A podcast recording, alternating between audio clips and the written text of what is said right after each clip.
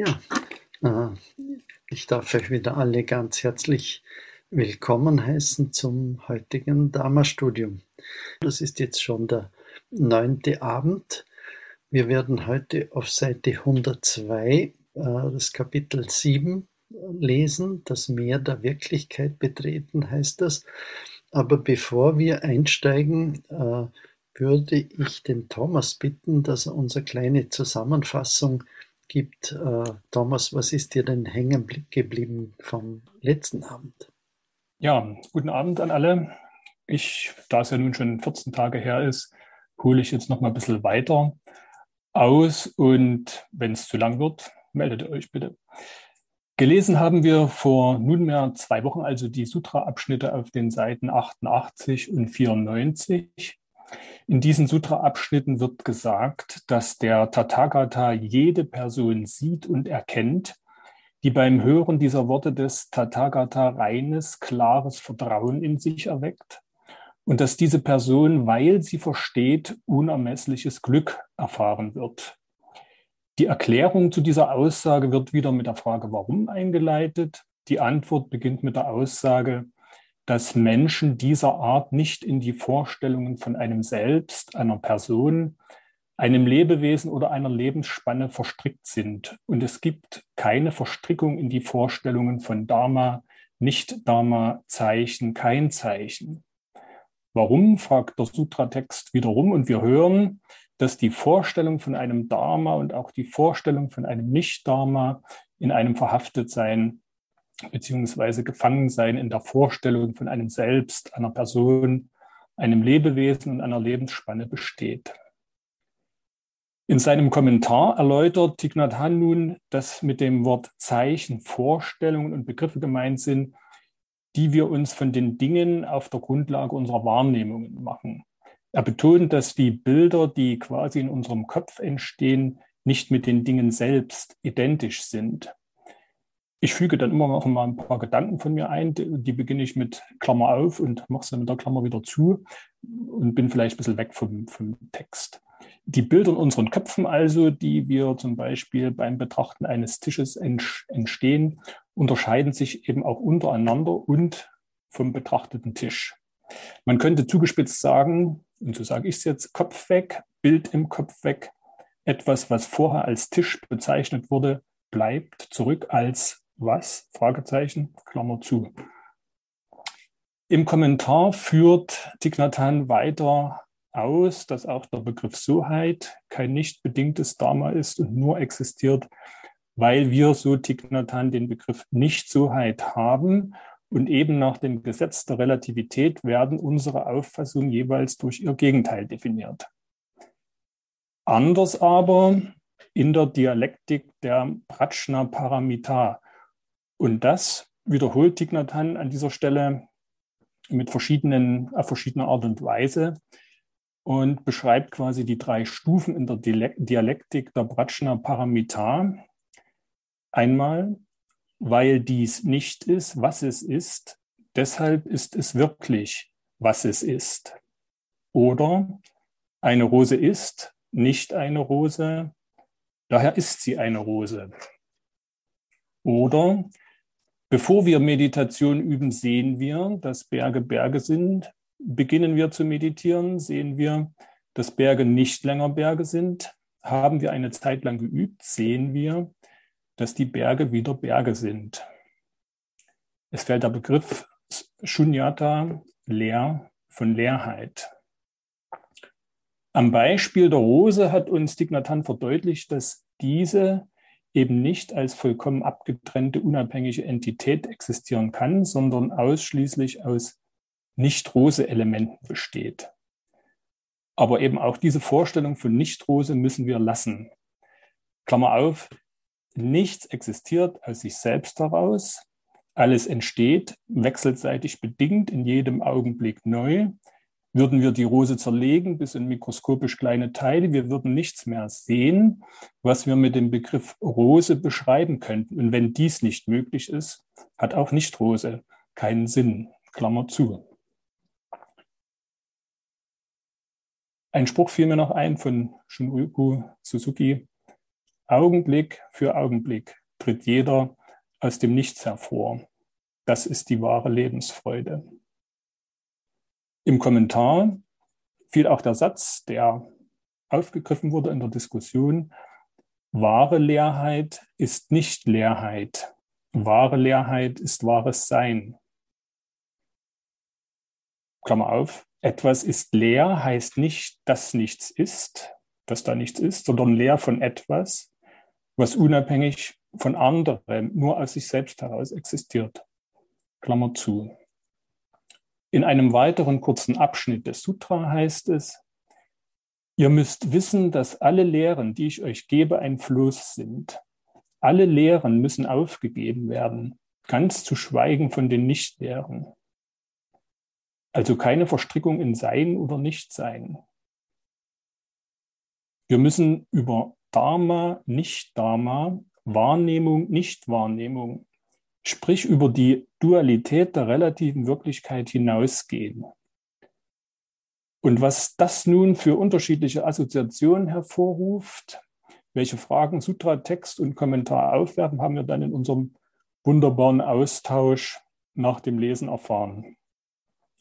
Wichtig, so ist bei mir hängen geblieben, ist eine große Offenheit, ein Zulassen von Intuition, ein Öffnen von Erlebnisräumen, vom Sitzkissen über Waldspaziergang zum Gemüseschneiden und weiter, in denen eben intuitives Erfahren, ein Es widerfährt mir, ein Es geschieht möglich wird. Was bei einem oder einer intuitiv erfasst werden kann, ruft bei anderen innere Widerstände hervor. Wir haben auch gehört, dass aber gerade die Widersprüche, Paradoxien und inneren Widerstände oft Auslöser für und Reibflächen in Erkenntnisprozessen sind, die zu tiefer Einsicht führen können. Manchmal spontan, oft über längere Zeiträume. Bin gleich fertig.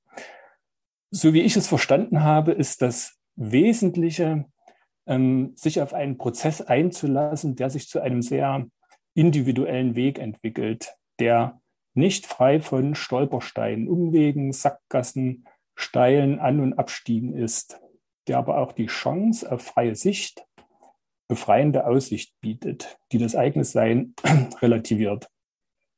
Und die Amarana sagte sinngemäß so schön, es geht nicht um Wissen. Die Haltung, die ich einnehme, damit das Sutra zur Entfaltung kommen kann, hat mit Erleben zu tun, mit einer Erfahrung. Und ganz treffend und kurz und prägnant für mich sagte sie dann eben auch, quasi als Beschreibung des Weges. Ich sitze auf meinem Kissen mit dem, was ist. Ich danke euch. Ich danke dir, Thomas. Super. Das ist ein, ein großes Geschenk, äh, dass wir nicht nur den Text studieren können, nicht nur, dass wir uns austauschen können dazu, äh, sondern auch diese persönlichen Reflexionen was da jeweils hängen geblieben ist. Also nochmal danke dir, Thomas. Dann würde ich vorschlagen, steigen wir doch ein in den heutigen Abschnitt. Wir sind auf Seite 102, äh, der Abschnitt Nummer 7, das Meer der Wirklichkeit betreten. Was denkst du, Subhuti? Hat der Tathagata höchsten, vollkommen erwachten Geist erlangt? Gibt der Tathagata irgendwelche Belehrungen? Der ehrwürdige Subhuti antwortete, Soweit ich die Lehren des Erhabenen verstanden habe, gibt es kein unabhängig existierendes Objekt des Geistes, das höchster, vollkommen erwachter Geist heißt. Noch gibt es irgendwelche unabhängig existierenden Belehrungen, die der Tathagata gibt. Warum? Die Lehren, die der Tathagata verwirklicht hat und von denen er spricht, können nicht als unabhängig und eigenständig existierend gedacht werden und können daher auch nicht beschrieben werden. Die Lehre des Tathagata ist weder selbstexistent noch nicht selbstexistent. Warum? Weil die edlen Lehrer sich von anderen nur hinsichtlich des Nichtbedingten unterscheiden. Der Buddha testet Subhuti hier, um zu sehen, ob dieser verstanden hat, was der Buddha zur Dialektik der Prajna Paramita sagte. In seiner Antwort auf die Frage, ob der Tathagata höchsten, vollkommen erwachten Geist erlangt habe und ob es eine Belehrung gebe, die der Tathagata erteilt, zeigt Subhuti sein Verständnis, indem er die Sprache der Prajna Paramita benutzt. Er erklärt, dass die Lehre des Tathagata weder erfasst noch beschrieben werden kann. Das ist eine sehr weise Antwort.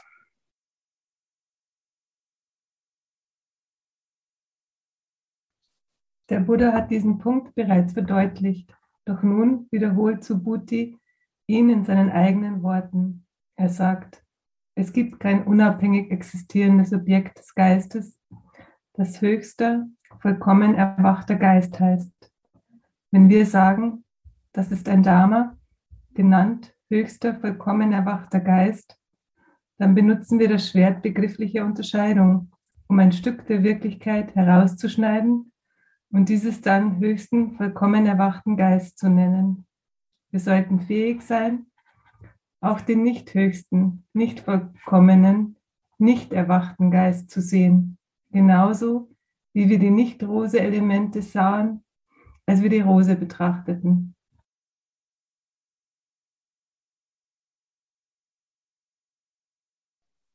Wenn Subhuti sagt, dass da kein unabhängig existierendes Objekt des Geistes ist, das höchster, vollkommener, erwachter Geist genannt wird, dann meint er damit, dass das, was höchster, vollkommener, erwachter Geist heißt, keine eigenständige Existenz besitzt.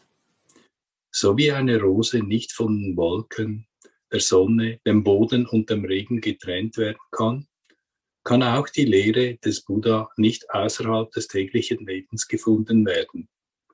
Kein Dharma, nicht der höchste, vollkommen erwachte Geist noch Soheit. Nirvana, Tathagata, eine Rose, einmal zu sich nehmen, den Abwasch machen, auch nicht so Guti, eine Freundin, ein Haus, ein Pferd oder die Lehren, die der Tathagata verwirklicht hat kein Dharma kann erfasst werden, kann erfasst oder beschrieben werden.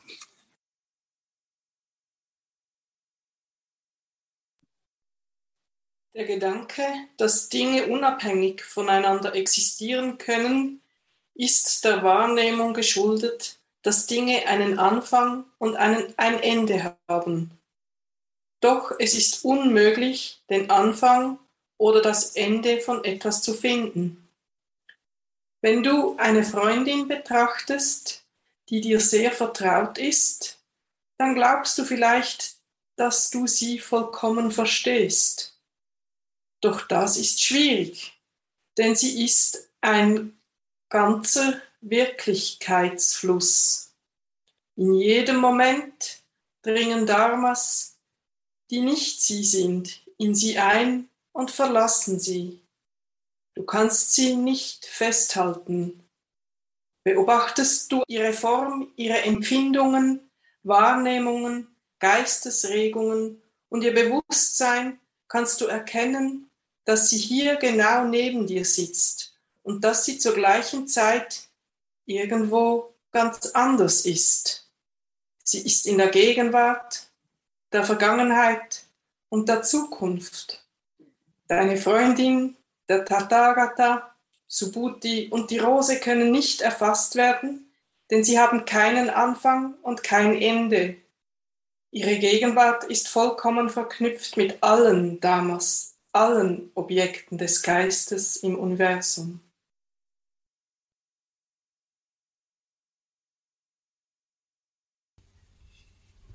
Praktizieren wir Zen, wurde uns vielleicht das Kung An gegeben. Was war dein wahres Gesicht, bevor deine Eltern geboren wurden? Wir können es nicht begreifen oder beschreiben, denn es transzendiert jede Form. Wir haben nur unsere Begriffe und Vorstellungen und wir können diese damals nicht durch unsere Wahrnehmungen erfassen. Es ist, als versuchten wir mit unseren Händen die Luft festzuhalten. Die Luft aber entweicht. Darum sagt Subhuti, die Lehren, die der Tathagata verwirklicht hat und von denen er spricht, können nicht als unabhängig existierend gedacht werden und können daher nicht beschrieben werden. Die Lehre des Tathagata ist weder selbstexistent, noch ist sie nicht selbstexistent. Es ist nicht richtig, die Lehre des Tathagata ein Dharma zu nennen, denn wenn wir es tun, sperren wir sie in eine Kiste, ein Schema und trennen sie damit von anderen Dingen. Doch wenn wir sagen, die Lehre sei kein Dharma, so ist das auch nicht richtig, denn sie ist wirklich ein Dharma. Kein Dharma, das abgetrennt und isoliert werden könnte, sondern ein Dharma, das alle Wahrnehmungen transzendiert.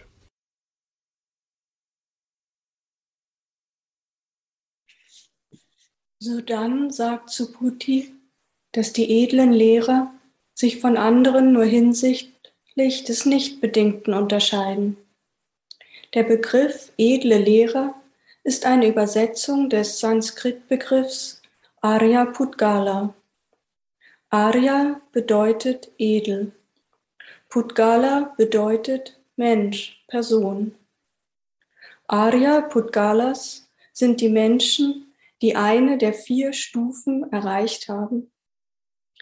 Die Stufe der in den Strom eingetretenen, Sutapati Pala, der einmal wiederkehrenden, Sakadagami Pala, der nie wiederkehrenden, Anagami Pala oder derer, die frei sind von Verlangen und Wiedergeburt.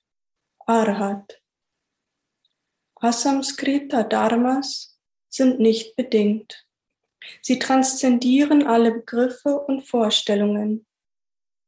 Die edlen Lehrer sind befreit. Sie unterscheiden sich von anderen, weil sie in Berührung sind mit den nicht bedingten Dharmas und diese erkennen und verwirklichen.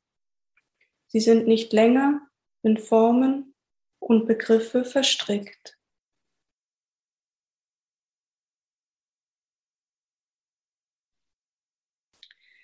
Dieser Abschnitt des Sutras zeigt, dass die Dharmas ohne Form sind und begriffliches Wissen transzendieren. Erkennen wir die Soheit aller Dharmas, haben wir uns aus dem Gefängnis unserer begrifflichen Unterscheidungen befreit.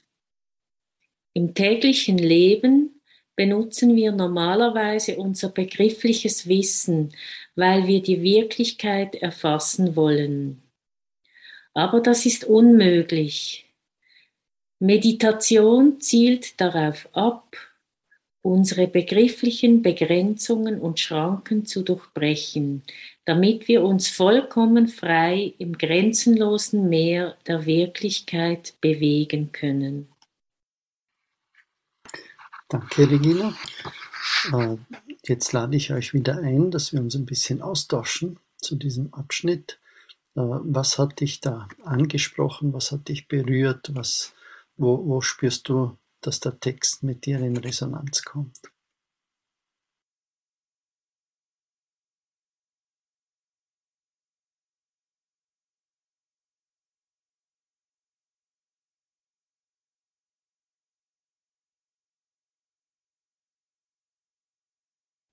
Ah also ich hat, also mich hat berührt ähm, dieser Satz oder, oder, das mit der Freundin und ähm, dass die Freundin praktisch auch keinen Anfang und kein Ende hat. Und dann haben wir gedacht, oder das hat mich so berührt, dass ich mir gedacht habe, okay, wenn sie keinen Anfang und kein Ende hat und ich kann sie auch nicht irgendwie greifen, dann kann ich sie auch nicht werten. Und das glaube ich war für mich eine gute Hilfe, nicht zu werten. Genau, das hat mich berührt.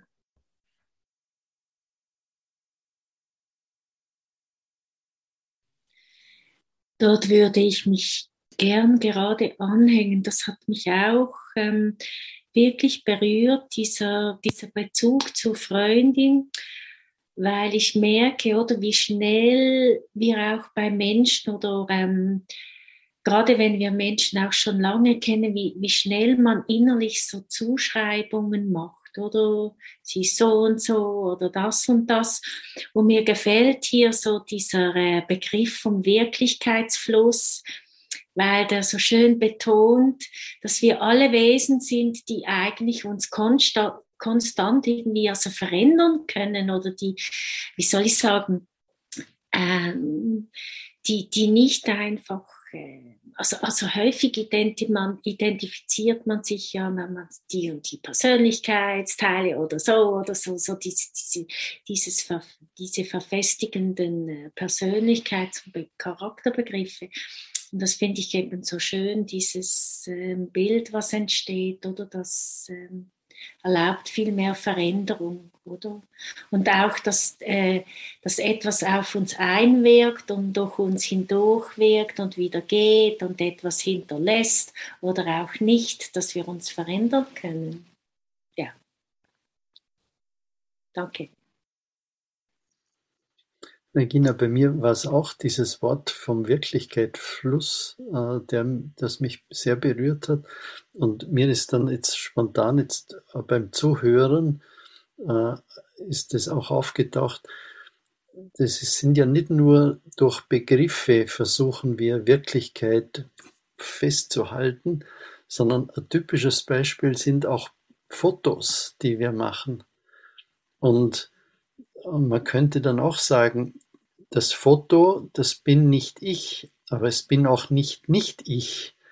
Äh, aber es ist nur eine Momentaufnahme äh, von einem Wirklichkeitsfluss, der stattfindet.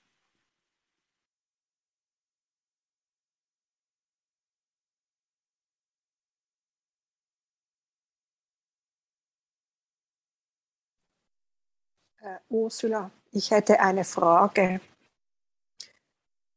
was man eigentlich unter dem Begriff Dinge versteht. Ich stolpere immer über, den, über diesen Begriff, weil wir ja in einer Welt leben mit sehr vielen Objekten, auch mit Objekten der Verehrung, gerade im Buddhismus. Und jetzt sehe ich hier auf 100, Seite 104, ähm, der, der Gedanke, dass Dinge unabhängig voneinander existieren können, ist der Wahrnehmung geschuldet, dass Dinge einen Anfang und ein Ende haben. Doch es ist unmöglich, den Anfang oder das Ende von etwas zu finden. Also ich komme jetzt nochmals zurück auf den Begriff Objekt, Kultobjekt, Alltagsobjekt die sind materiell vorhanden, die haben doch einen Anfang und ein Ende in der Herstellung. Wie verstehe ich jetzt diese Sätze?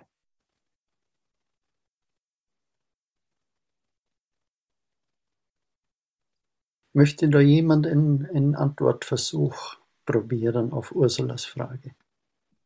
Also ich verstehe es halt so, gerade, dass ähm, angenommen, ich habe jetzt einen Tisch und ja, das stimmt, der, dann kam das Holz und der wurde gemacht, aber also der Tisch besteht ja aus dem Holz, der Baum ist gewachsen. Wie konnte der Baum überhaupt wachsen? Dann muss da die Erde sein. Also das, wo ist dann wirklich der Anfang von diesem Tisch? Ja, oder wo, ja, so, oder wo ist das Ende von dem Tisch? Das ist schwer zu sagen. Das fällt mir dazu ein.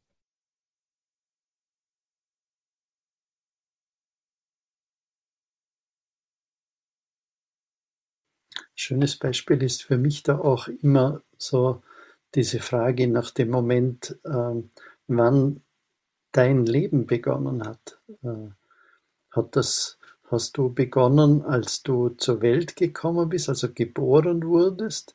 Oder äh, hast du begonnen schon im Mutterleib in diesen neun Monaten? Äh, oder war das schon davor? Äh, das, die, die, das Ei und die Samenzelle haben schon davor existiert. Ist für mich auch so, so ein Beispiel für das, was die Daniela gesagt hat.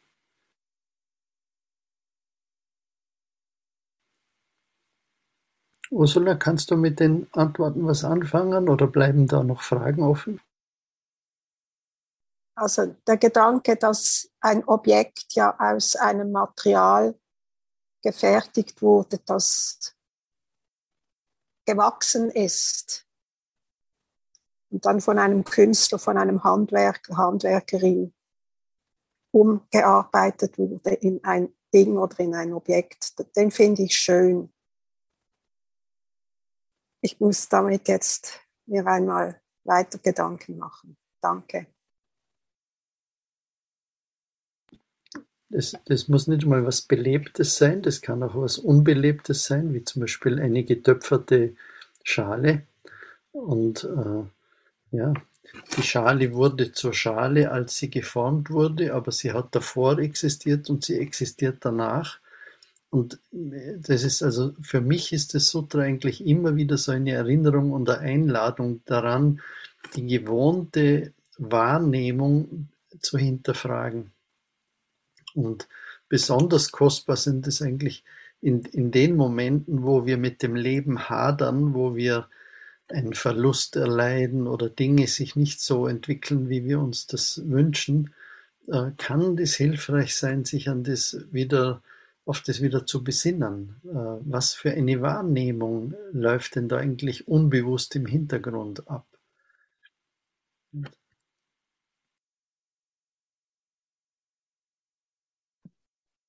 Ähm, da ist auch ein Bild, was ich habe, worüber wir ganz am Anfang mal gesprochen haben und das ich total hilfreich fand jetzt oder ich spiele damit, seit wir hier so zusammenkommen, immer so ein bisschen.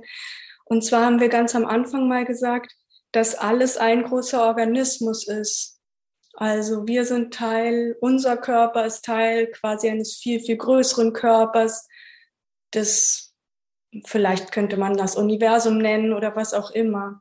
Also auch in dem Fall, was wir jetzt gerade gesprochen haben, jedes Objekt, was mit dir in deinem sichtbaren Raumfeld ist, wäre Teil deines Organismus. Also das ist etwas, was mir gerade oft, sehr oft eigentlich jeden Tag kommt und worüber ich in ganz verschiedenen Situationen nachdenke und gerade auch wenn man mit anderen Menschen ist, also hier das Beispiel mit der Freundin, dann würdest du ja auch in dem Moment in die Freundin zum Beispiel hineinfließen.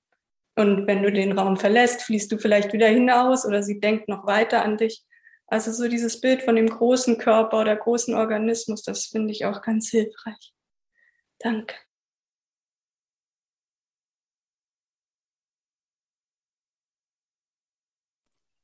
Ja, mir ist auch noch ein, etwas aufgefallen und ich habe auch noch eine Frage, weil hier wird einmal gesagt, ähm, dass die Lehren des Hathalaka weder selbst existieren, noch ist sie nicht selbst existent, dass sie, sie können nicht als unabhängig gedacht werden, aber auf der anderen Seite, Seite 107 steht, dass die edlen Lehrer sind befreit, ähm, ähm, weil sie die Berührung mit den nicht bedingten Dharmas äh, gekommen sind und diese erkennen und verwirklichen. Also heißt das, ein nicht bedingtes Dharma entsteht also unabhängig von dem, was gewesen ist und sein wird, oder wie soll ich das verstehen?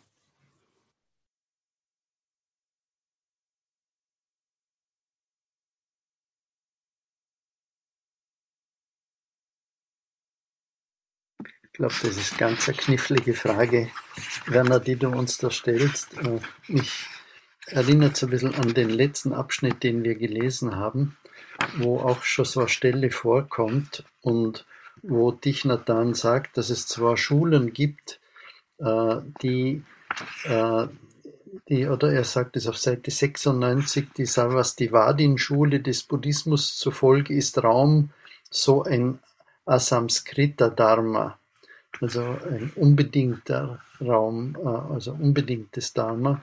Und er sagt dann aber, wenn man genauer hinschaut, merkt man, dass auch äh, der Raum äh, von Bedingungen abhängt. Und äh, ja, der, für mich ist der Schlüsselsatz zum Verständnis, dass diese äh, edlen Lehrer nicht länger in Formen und Begriffe verstrickt sind.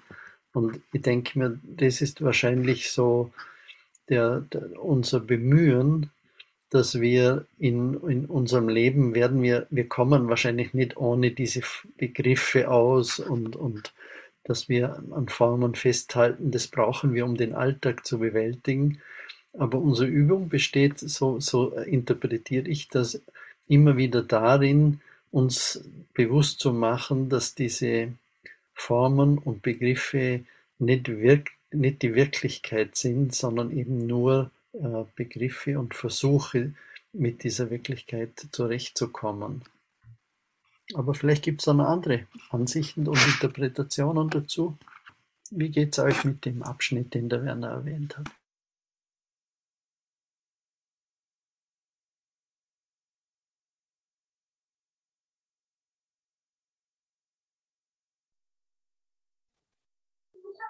Ja, ich muss auch sagen, dass ich darüber, gerade über dieses plötzliche Auftauchen der Nichtbedingtheit da irgendwie sehr gestutzt habe. Was soll das jetzt plötzlich? Erst wird immer so betont, alles ist bedingt und auch ein Kommentar. Jetzt taucht so ganz unvermutet das Nichtbedingte auf. Und als ich es gelesen habe, dachte ich irgendwie, also ein Buch, ich habe es etwas verstanden, dann jetzt eben habe ich es wieder überhaupt nicht verstanden. Und jetzt denke ich, dass es vielleicht ein Hinweis darauf ist, dass man, wenn man etwas bedingt macht, dadurch, dass man wieder was ran, anderes heranzieht, woraus es irgendwie dann herkommt. Also wenn man zum Beispiel den Tisch dann als bedingt von dem Baum sieht, dass man da es dann wieder kompliziert macht, nämlich zu dem, was jetzt ja eigentlich nicht bedingt ist, wieder etwas heranzieht. Also wieder ein Begriff, wieder irgendwas sich heranzieht, so wie in seinem Fischernetz. Ja, auch wenn man also aus nicht bedingten Dingen wie den Tisch jetzt was Bedingtes macht, kann man das ja eigentlich so, wenn man es regulär seinem normalen Verstand macht, wieder nur machen, indem man irgendeinen Begriff, irgendein Ding erzeugt, was man dann braucht, um zum Beispiel die Lehre zu erklären. Wenn man die Lehre so erklärt, dass die Dinge alle zusammenhängen, dann braucht man mal Millionen anderer Dinge wieder, um die Lehre zu erklären. Und irgendwie ist das ja paradox, so denke ich gerade. Also man erzeugt dann quasi ständig Dinge und vielleicht hat diese Nichtbedingtheit an der Stelle damit zu tun, dass äh, Buddhas oder sehr weise Menschen diesen Prozess so nicht brauchen oder den nicht ständig reproduzieren. So stelle ich mir das jetzt gerade vor.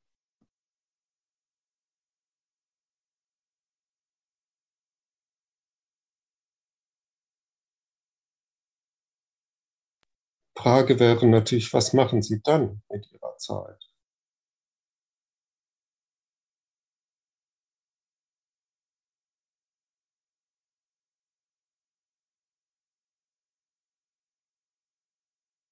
weiß nicht, ob ich das so verständlich ausgedrückt habe. Ich, ich verstehe das gerade so, dass die edlen Lehrer, wenn sie von Vorstellungen und oder wenn sie Vorstellungen, Formen, Begriffe nennen, was sie ja auch tun, um Dinge zu erklären, dass sie dann immer von denen sprechen, die nach der Meditation, nach der Zen-Meditation entstanden sind.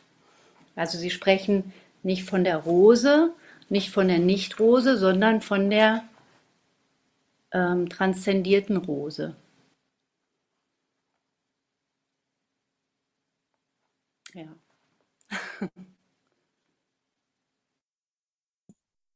Ja, aber das wäre ja dann auch wieder, ich meine, auch die Meditation ist ja ein Stück abhängig von unserem Gehirn, überhaupt von unserem Körper. Also ist es ja auch wieder irgendeine Wechselwirkung, auch eine Bedingung.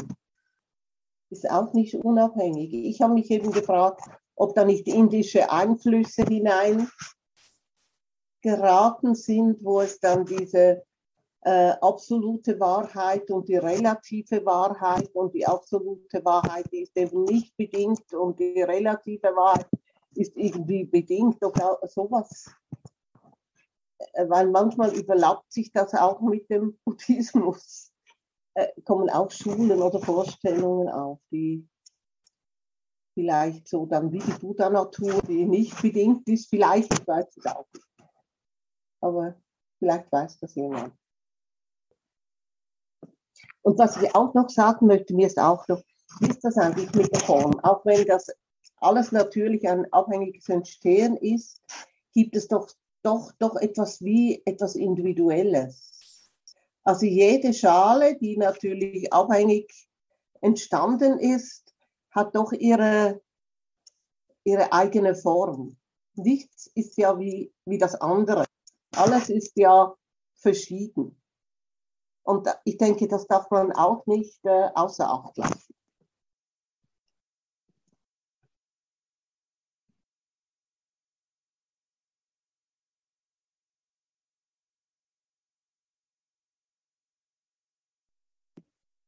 Also ich werde irgendwie immer verwirrter jetzt. Ne? Ähm, bedingtes Entstehen, ich habe mir aufgeschrieben, geht es dabei um so etwas wie Ursache-Wirkung. Dass es eine Folge von etwas ist. Dass es unendlich viele Menschen auch gibt und die alle verschieden sind, ist für mich nicht das Problem. Aber wie kommt es in die Welt rein? Oder was bedeutet bedingt entstehen? Kann ich mir da, äh, kann ich damit verbinden? Und in den letzten Tagen ist mir hochgekommen, dass Andrea häufiger oder zweimal auf Sokrates verwiesen hat. Und ich denke, dass die griechische Philosophie durchaus ein Modell sein könnte. Und bin dann zur axiomatischen Geometrie gekommen. Sie äh, Parallelen zu den vier edlen Wahrheiten. Aber da habe ich genau, wir können keinen Punkt zeichnen. Es gibt keinen Punkt. Wenn ich einen Punkt mache und ich äh, schaue mir es genauer an, ist es immer eine Fläche. Ist es eine Fläche. Es gibt aber, ich kann drüber reden. Ich kann wunderbare Theorie damit äh, aufstellen. Zum anderen habe ich mir dann gesagt, ich mag die axiomatische Geometrie, brauche ich nicht mehr. Ich habe eine andere, neuere Mathematik entdeckt und so ein bisschen weigere ich mich, mich so intensiv mit dem bedingten Entstehen oder äh, ja, diesem nicht bedingten Dharma und bedingt zu beschäftigen. Es ist mir einfach sehr mühsam und ich frage mich, hm, was ist der Gewinn für mich dabei? Was bringt es mir, wenn ich jetzt zweieinhalbtausend Jahre zurückgehe und mich damit auseinandersetze, was damals gedacht wurde? Und ich glaube, auch diese Sutras sind ja eine, haben eine Entwicklung durchgemacht, sind nicht von Buddha aufgeschrieben worden, von Gautama, sondern man hat dazu ergänzt und Philosophen haben sich da reingehängt. Ne? Es ist wirklich eine Forschungsaufgabe, das jetzt herauszuklamüsern. Und irgendwie bin ich im Moment, ich lasse mich darauf ein und kann auch sagen, also das Meer der Wirklichkeit im Wirklichkeitsfluss leben, sind wunderschöne Bilder. Aber dazu brauche ich diesen furchtbaren, schwierigen Begriff bedingtes Entstehen nicht.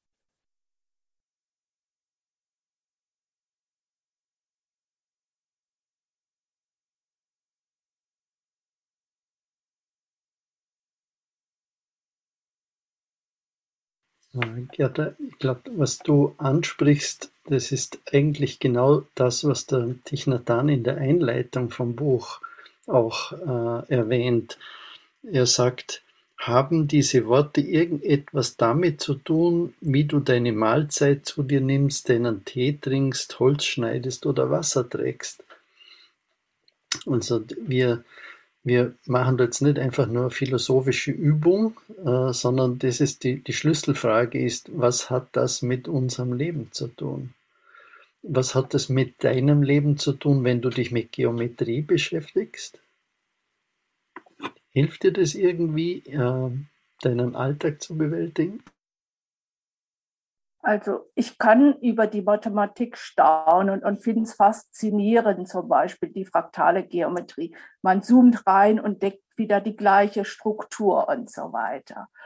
Äh, und das hilft mir eigentlich, so ein bisschen kreativ zu sein oder hinter die Dinge hinter den Dingen viel mehr zu vermuten, als ich jetzt wahrnehme. Oder du sprachst das Essen an, ne, dass ich da mich verbunden fühle mit äh, vielem oder mit vielen Menschen halt, dass ich nicht nur ich alleine da bin, so dass äh, ich das schon bereichernd finde, auch mich damit auseinanderzusetzen. Und äh, so ein Begriff zum Beispiel, den Baker Roshi genannt hat, a Beings. Ein aus dem ganz vielen, das eins wird.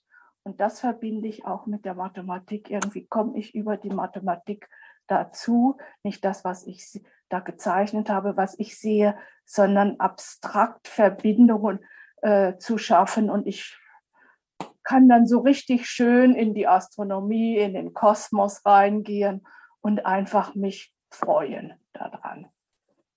Ja. Ich denke, das ist so ganz ein wichtiger und toller Punkt, äh, was du jetzt da beschrieben hast. Die Schönheit, die in einer Theorie und in einer Erklärung steckt, zum Beispiel, oder oder wenn uns eine Theorie hilft, die Schönheit der Welt und des Lebens zu sehen. Äh, für mich gibt es so eine Erfahrung, ich weiß nicht, ob ihr mit dem äh, auch was anfangen könnt. Für mich ist es ganz interessant, wenn ich in den Spiegel schaue und dann merke, wie ich alt und älter werde, wie mein Gesicht faltig und runzlig äh, wird, wie meine Haut schlaff wird, wie mein Gedächtnis nachlässt. Und, äh, und das sind so Sachen, wo ich, wo ich ganz in Berührung bin mit diesem Wirklichkeitsfluss.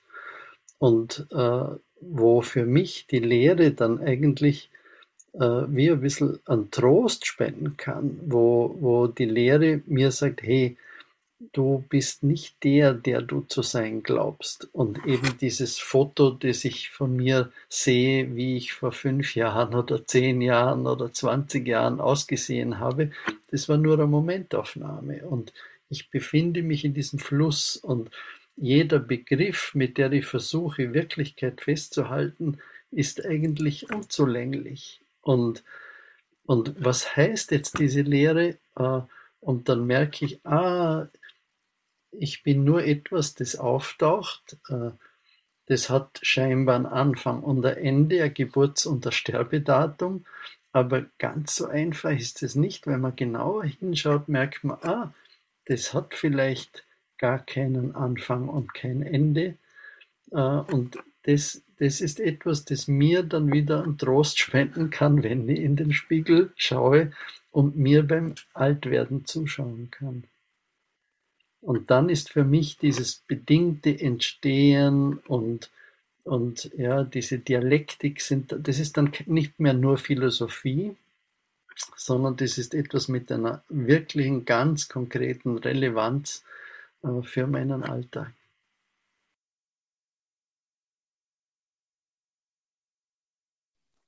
Und also danke Manfred. Ähm, ich hatte auch ähnliche Erfahrungen, wenn ich in den Spiegel schaue. Ähm, es gibt ja auch, wie, wie soll man das nennen, wie ein, eine Aussage, ich weiß nicht, ob es in diesem Buch stand oder wo, dass eigentlich der Buddhismus es einem ermöglichen kann, über Geburt und Tod hinauszugehen. Und ich denke, das geht auch in diese Richtung. Und darum irgendwie die Theorie ist schon auch relevant, finde ich, oder? Aber erleben, eben, da kann man es nur, wenn man es ähm, praktiziert, denke ich.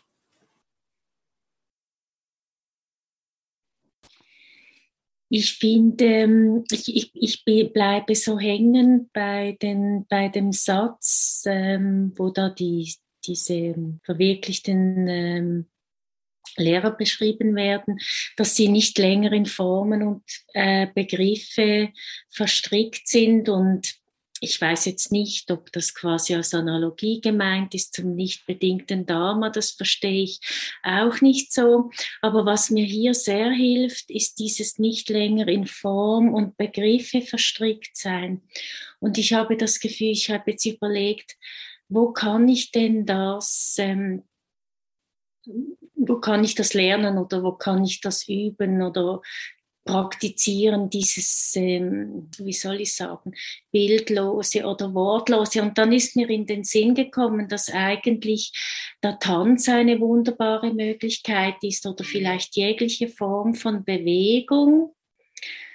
Ähm, vielleicht so Musik oder so. Und da hat man ja so diese, ähm, vor allem wenn es, ähm, soll ich sagen, eine Improvisationsbewegung ist, also wo es keine festgelegte Form gibt, wie man die Bewegung ausführen soll, dann hat man ja eigentlich ähm, wenn man es zum Beispiel gerade auch mit jemandem anderen macht, so Kontaktimprovisation oder so etwas, dann ist man ja von Moment zu Moment und man ist wirklich in diesem, in diesem Wirklichkeitsfluss, weil man bildet keine Wörter, währenddem man das macht oder keine Bilder. Es kommt immer wieder immer wieder ereignet sich etwas, ein Signal, irgend und man geht einfach immer mit dem mit.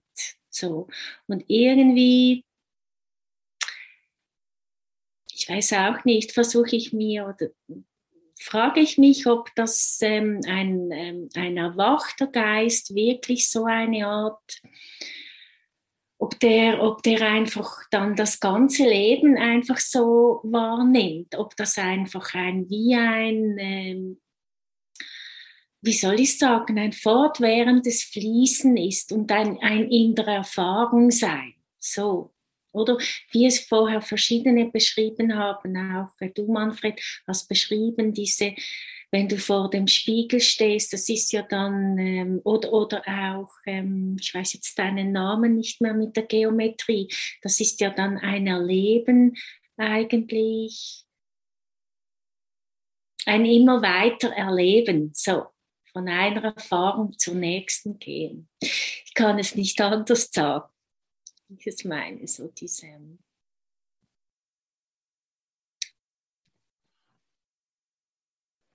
Hm, danke, ich finde das mit dem Tanz, das ist ein schönes Beispiel für mich gerade, weil wir sprechen über die Form oft, als wäre das so etwas Festes und auch über uns, unser Körper.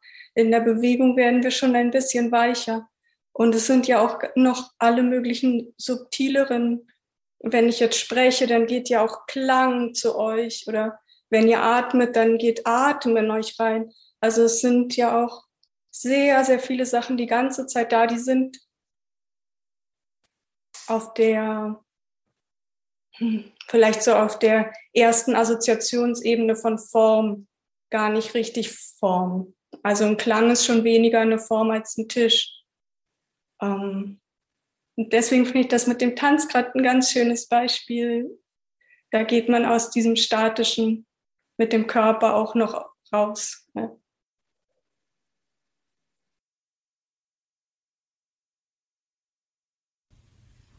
Mich haben jetzt zwei Begriffe angesprochen. Das eine ist Schönheit und das andere Klang. Ich war vor zwei Wochen wieder in einem Klangraum, in dem ein Stück aufgeführt wird, das dauert 639 Jahre. Und dann stehe ich da drin und habe dann meinen eigenen Lebensraum, Lebenszeit und weiß, dieses Stück geht weit über mich hinaus. Und obwohl es erschreckend ist, ist es gleichzeitig auch tröstlich. Und es gibt was außerhalb von mir, das ist wichtig, nicht wichtig, das ist genauso wichtig wie ich oder genauso unwichtig. Aber allein in diesem Klangraum drin zu stehen und das zu wissen, zu spüren, 639 Jahre. Also das finde ich für mich sehr, äh, also das hebt mich aus vielen Begriffen raus und aus vielen diesen, da bin ich einfach nur da drin und ich, äh, ich staune immer wieder aufs Neue, wenn ich draußen bin. Was spricht mich denn da an? Was ist denn das überhaupt? Und dann versuche ich es zu begreifen, aber es geht nicht. Aber ich weiß, wenn ich in dem Ort bin, muss ich immer wieder dahin und muss das anhören. Danke. Ich habe auch einmal gedacht, ich möchte diesen Text singen. Also weil ich auch, weil ich ihn oft so gar nicht verstehe oder tanzen oder singen. Das ist mir auch äh, gekommen. Aber es ist hier noch Seite 100. Das finde ich sehr, äh, Seite, ja, ah ja Seite 103 unten äh, sagt der Text, wir sollten fähig sein, auch den nicht höchsten, nicht vollkommenen, nicht erwachten Geist zu sehen, genauso wie wir die nicht-rose Elemente sahen, als wir die Rose betrachteten.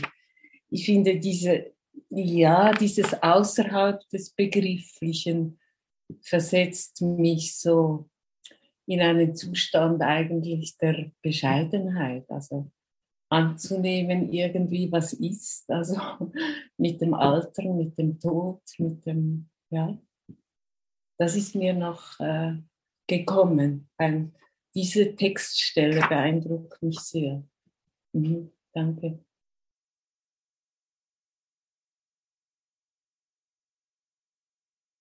Denkst du nicht, dass das Sutra, wenn man es ohne den Kommentar liest, sowieso ist wie ein Lied? Also das habe ich am Anfang immer gedacht, weil es wiederholt sich die ganze Zeit. Ähm, also für mich ist das Sutra selbst, das ist ganz klar ein Gesang. Kann ich mir gut vorstellen, dass du das mal singst.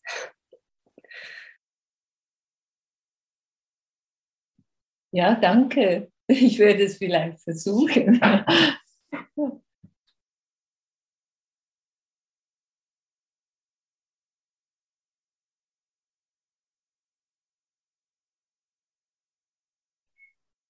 Ja, in seinem, ähm, seiner Übersetzung hat der Red Pine ja zum Beispiel, also in der Einleitung schreibt er, er hätte dieses Sutra 30 Jahre studiert und nichts verstanden.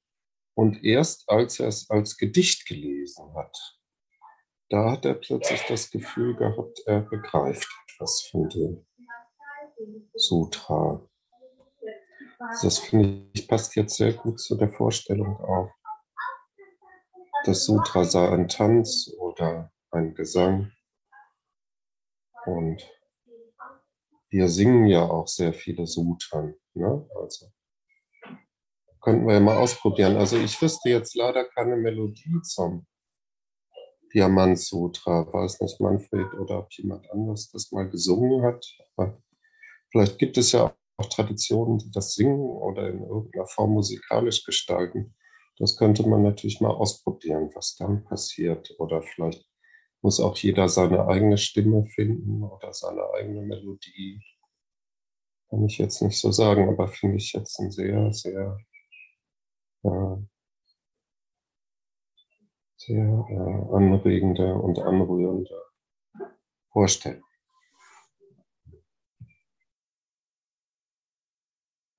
Ja, erinnert das ein bisschen so wir rezitieren ja an Orten wie im Felsentor oder Purek, rezitieren wir ja täglich das Herzsutra und das ist auch ganz eine interessante Praxis, wenn du über Jahre und Jahre immer wieder den gleichen Text äh, rezitierst, was das mit dir macht. Und, und das sind immer wieder mal so, so Momente im Alltag, wo plötzlich etwas auftaucht und, und lebendig wird.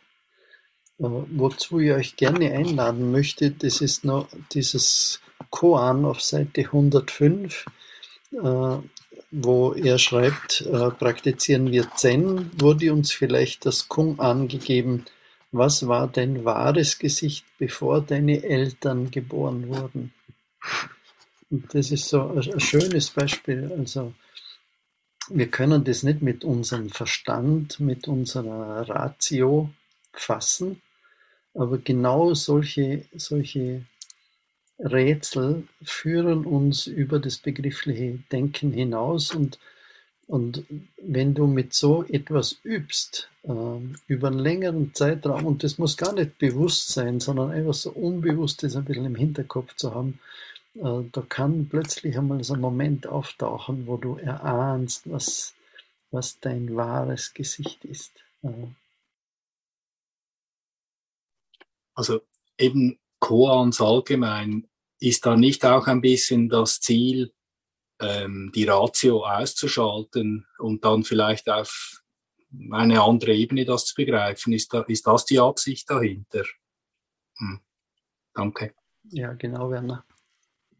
Gibt also, also meine Lieblingsgeschichten im Zen sind die, wo, wo man liest, ein Mönch übt zehn oder zwanzig Jahre lang im Kloster, äh, arbeitet mit einem Koan oder mehreren Koans und dann irgendwann ist er verzweifelt, haut den Hut drauf, hat das Gefühl, das bringt alles nichts. Äh, er verlässt das, das Kloster und plötzlich äh, irgendeine Kleinigkeit, äh, Alltagsbegebenheit, die plötzlich, äh, plötzlich einen Durchbruch bewirkt. Und das ist eben dieses Magische an dieser Praxis. Und, und ich würde es genauso sehen, äh, wie, wie du sagst, Werner. Also das Koan ist eine Hilfe, um über dieses begriffliche Denken hinauszukommen. Und es gibt ja auch den Begriff des Genjo-Koans. Äh, unser ganzes Leben ist eigentlich so ein Rätsel. Wir sind das ganze Leben, ringen wir damit, wie, wie können wir das, was da passiert, was, was uns widerfährt, irgendwie einsortieren und wir kennen ja diesen Faustschen Spruch, habe nun ach Theologie und Medizin und Juristerei und Philosophie durchaus studiert äh, und er muss erkennen, dass er eigentlich nichts wissen kann. Und, und das ist, glaube ich, so unsere, unser existenzielles Problem, das wir haben. Und das Interessante ist, dass das, der Buddhismus leugnet das nicht, sondern das führt uns über das hinaus und sagt eben, bleib nicht an diesem begrifflichen Denken hängen, sondern äh, geh darüber hinaus.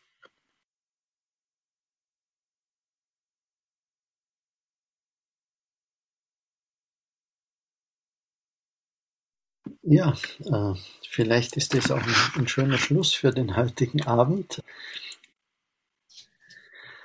Dann würde ich vorschlagen, beschließen wir den, indem wir nur gemeinsam die Zufluchtnahme singen. Buddham Saranam Gacchami Dhammam Saranam Gacchami Sangam Saranam Gacchami. Tutiyampi Buddham Saranam Gacchami. Tutiyampi Dhammam Saranam Gacchami Tutiyampi Sangam Saranam Gacchami Tatiyampi Buddham Saranam Gacchami Tatiyampi Dhammam Saranam Gacchami Tatiyampi Sangam Saranam Gacchami ja, ich danke euch herzlich für das gemeinsame Dharma-Studium heute Abend und würde mich freuen, wenn wir uns am kommenden Dienstag wiedersehen. Ich wünsche euch eine schöne Woche und einen schönen Abend. Ciao.